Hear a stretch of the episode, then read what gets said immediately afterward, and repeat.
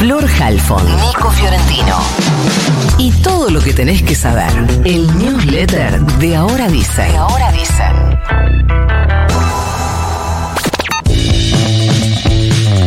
Primer paro nacional de la CGT contra el gobierno de Javier Milei. La concentración será desde las 12 y entrará por Avenida de Mayo hasta copar la Plaza del Congreso. Recuerden que la movilización es hacia el Congreso. Si venís por 9 de julio, llegás a Avenida de Mayo y en lugar de doblar para el Congreso, doblás para Plaza de Mayo. Cuando llegues a Plaza de Mayo vas a estar vos solo y seis palomas, básicamente.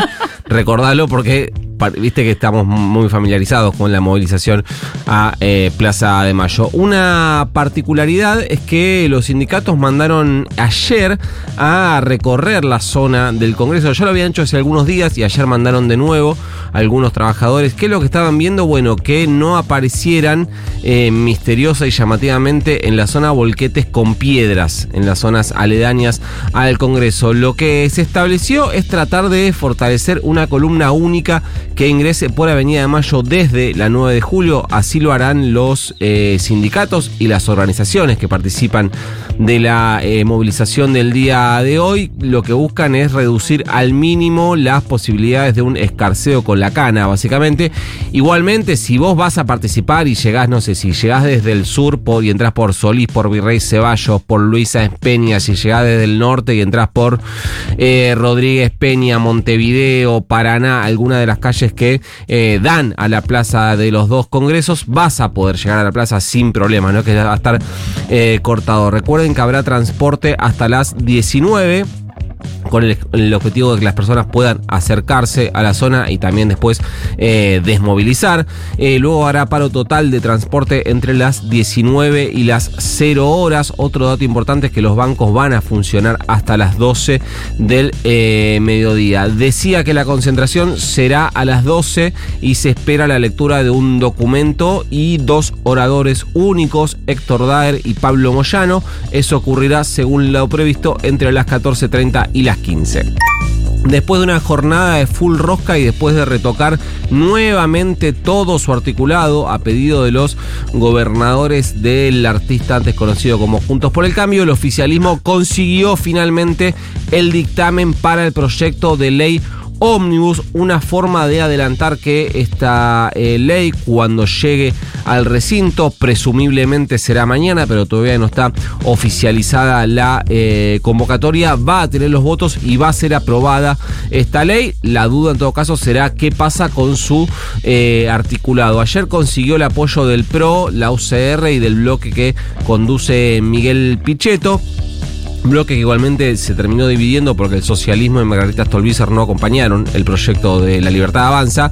Estos tres bloques, el PRO, la UCR y Hacemos Coalición Federal, lo hicieron en disidencia, es decir, firmaron, es como cuando firmás un dictamen con la peor de las ondas, básicamente que decir, yo lo firmo para que vos tengas tu dictamen de mayoría, pero con disidencia. Significa que cuando llegue el proyecto al recinto voy a quererle eh, cambiar cosas. Solo la UCR, solo la UCR tiene propuestas para cambiar 170 de los 523 artículos que tiene eh, la ley. ¿Y qué es lo más importante y lo más complicado para el gobierno? Conseguir los votos para los artículos que suben todas las retenciones al agro y a la industria. Tanto el PRO como el, radicalismo dan por descontado que llegado ese momento, discutidos esos artículos, la libertad avanza no va a tener los votos, no va a poder subir las retenciones y lo que implicará un problema eh, fiscal para el gobierno que Toto Caputo de alguna manera deberá resolver para llegar al 2% del superávit que Milei le prometió al FMI.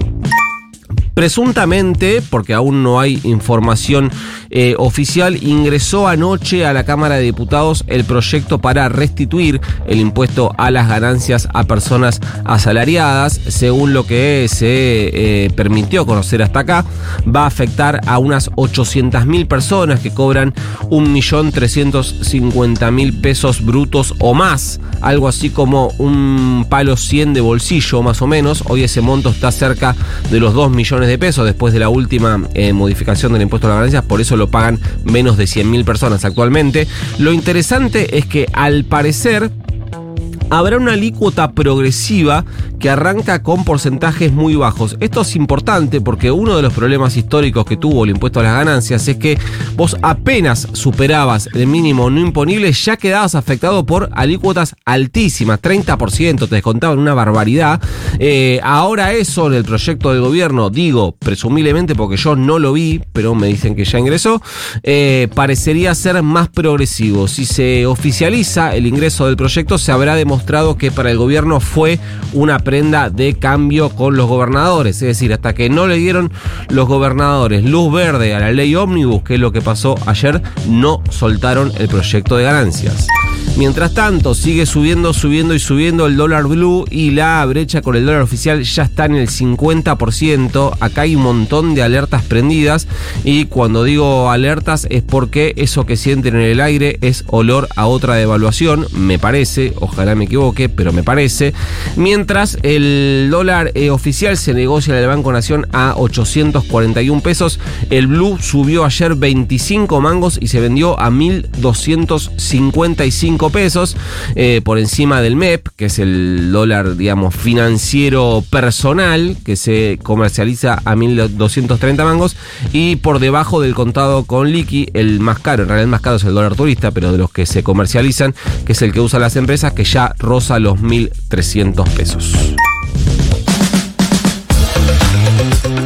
Dos de los cuatro sospechosos de haber participado en el asesinato a Uma Aguilera, la nena de nueve años que fue asesinada de un balazo en la cabeza en el en la nuca en realidad, durante una intención de robo en el partido de Lomas de Zamora, tienen antecedentes penales y además uno de ellos fue identificado por una huella en el auto que habían robado para cometer el crimen.